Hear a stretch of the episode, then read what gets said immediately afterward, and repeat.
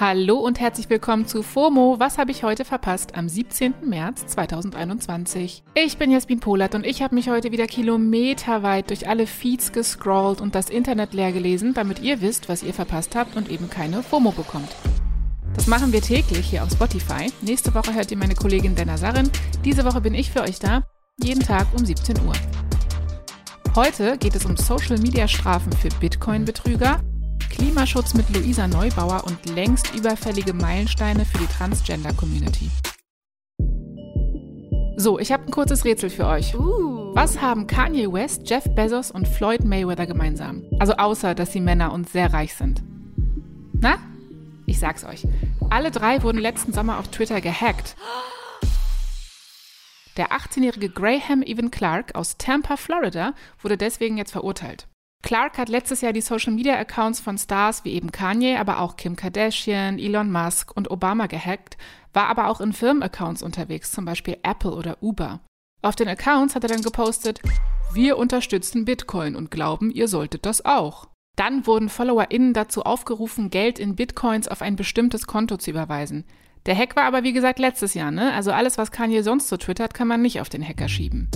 Der Twitter-Hacker soll bei dem Betrug mit zwei Komplizen ca. 100.000 Dollar in Bitcoins gemacht haben. Hat er jetzt gestanden und muss deswegen auch nur drei Jahre ins Jugendgefängnis. Aber, und jetzt kommt es noch viel härter, er darf in der Haftzeit keinen Computer oder Social Media ohne eine Aufsicht bedienen. Oh Gott! Aber wisst ihr was, mir fallen direkt ein paar Leute ein, denen das auch gut tun würde. Ganz ehrlich. Kurze Frage, machen sich Hacker auch Gefängnistattoos und sind das dann statt der berühmten Träne QR-Codes? Weiß man nicht, ne? YouTube-Star Melina Sophie hat gestern auf jeden Fall ein Selfie auf Instagram gepostet, auf dem es so aussieht, als hätte sie sich einfach einen solchen QR-Code ins Gesicht hacken, nicht hacken, lassen. Sie hat sogar Unternehmen ihre Stirn als Werbefläche angeboten und sich in Stories beim Tätowierer gefilmt. In den Kommentaren unter dem Foto ging es echt rund. Ich persönlich, eure Instagram-Detektivin, glaube, das Foto ist nicht echt, sondern einfach ein QR-Sticker, der auf dem Spiegel klebt, vor dem Melina das Foto gemacht hat. Aber wer weiß, was auf den Köpfen dieser InfluencerInnen vorgeht. Ich bin mal weiter gescrollt und habe die Headline vom Guardian-Artikel gesehen, dass Massive Attack-Sänger Robert Del Naya sauer auf die Musikindustrie ist, weil er findet, dass die Branche nicht genug unternimmt, um umweltfreundlich zu werden. Interessanter Punkt eigentlich.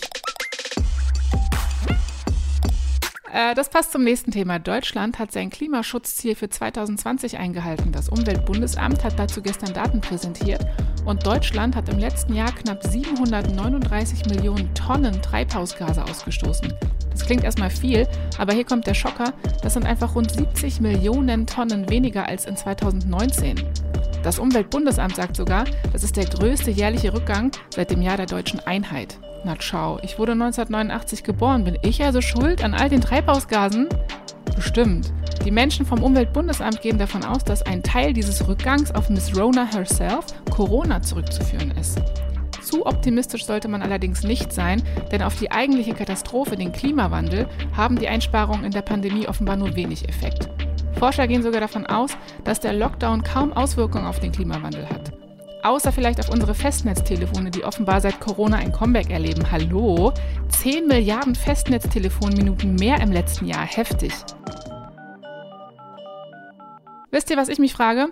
Wie Luisa Neubauer, die Klimaschutzaktivistin von Fridays for Future, das alles findet. Fridays for Future gibt es ja seit genau zwei Jahren. Am kommenden Freitag wird wieder gestreikt. Und Luisa hat hier auf Spotify auch einen Podcast, der heißt 1,5 Grad. Und deswegen habe ich sie auf ganz kurzem Dienstweg mal gefragt. Luisa, hi. Wie schaust du auf diese letzten zwei Jahre mit Fridays for Future zurück? Wenn ich auf diese letzten zwei Jahre zurückblicke, zwei Jahre voller Klimastreiks, dann kann man schon letztlich sagen, dass sich diskursiv Welten bewegt haben. Und wären wir angetreten dafür, dass alle Menschen mehr über das Klima sprechen und vielleicht auch ein bisschen besser informiert sind, dann würden wir jetzt unsere Sachen packen und in Urlaub fahren. Haken an der Sache ist halt, dass wir ja nicht antreten für einen Diskurswandel, sondern für einen politischen Wandel. Und der ist leider bisher out of sight, auch wenn man anerkennen muss, dass auch politische Institutionen immer besser, klüger und informierter darüber werden, wie man seine Politik möglichst klimafreundlich vermarktet. Okay, und die nächsten zwei Jahre? Was habt ihr so vor? Und die nächsten zwei Jahre, jo, also Freitag wird erstmal gestreikt, dann werden wir auch diese Bundestagswahl zu einer Wahl machen, die sich um Klima und Gerechtigkeit dreht. Und dann werden wir dafür sorgen, dass die Koalition einen Koalitionsvertrag verabschiedet, der so klimagerecht wie irgend nur möglich ist und dann eben weiter den Druck aufrechterhalten, damit es auch passiert. Denn auch die progressivste Regierung handelt nicht ohne Druck. Und den Druck, den müssen wir schaffen. Das machen wir vor der Bundestagswahl, bei der Bundestagswahl, aber natürlich auch weiterhin. Eine Sache, die sich endlich geändert hat, kam gestern auch in meine Timeline spaziert. Und zwar, US-Schauspieler Elliot Page ist der erste Transgender-Mann auf dem Cover des Time Magazins. 2014 war Schauspielerin Laverne Cox, die kennt man zum Beispiel aus Orange is the New Black, als erste Transgender-Frau auf dem Cover des Magazins. Das sollte 2021 eigentlich auch keine Headline mehr sein. Ich liebe aber irgendwie trotzdem alles daran, einfach weil sich endlich mal was tut. Elliot Page wurde unter dem Namen Alan Page mit dem Teenie-Drama Juno weltberühmt. 2014 outete er sich als homosexuell, Ende letzten Jahres dann als Transmann. In dem Time Magazine Interview spricht Elliot auch über sein Outing und die Reaktionen darauf. Ähm, ja, und von Support bis leider auch viel Hate und Transphobie war da wohl alles dabei. Übrigens, das Europäische Parlament hat letzte Woche die EU zum Freiheitsraum auf Englisch Freedom Zone für die LGBTIQ-Community erklärt. Damit wollen sie ganz offiziell ein Zeichen setzen gegen diskriminierende Gesetze in Polen und Ungarn. Ja, war wieder eine Menge los im sogenannten Internet. Das war's mit FOMO für heute.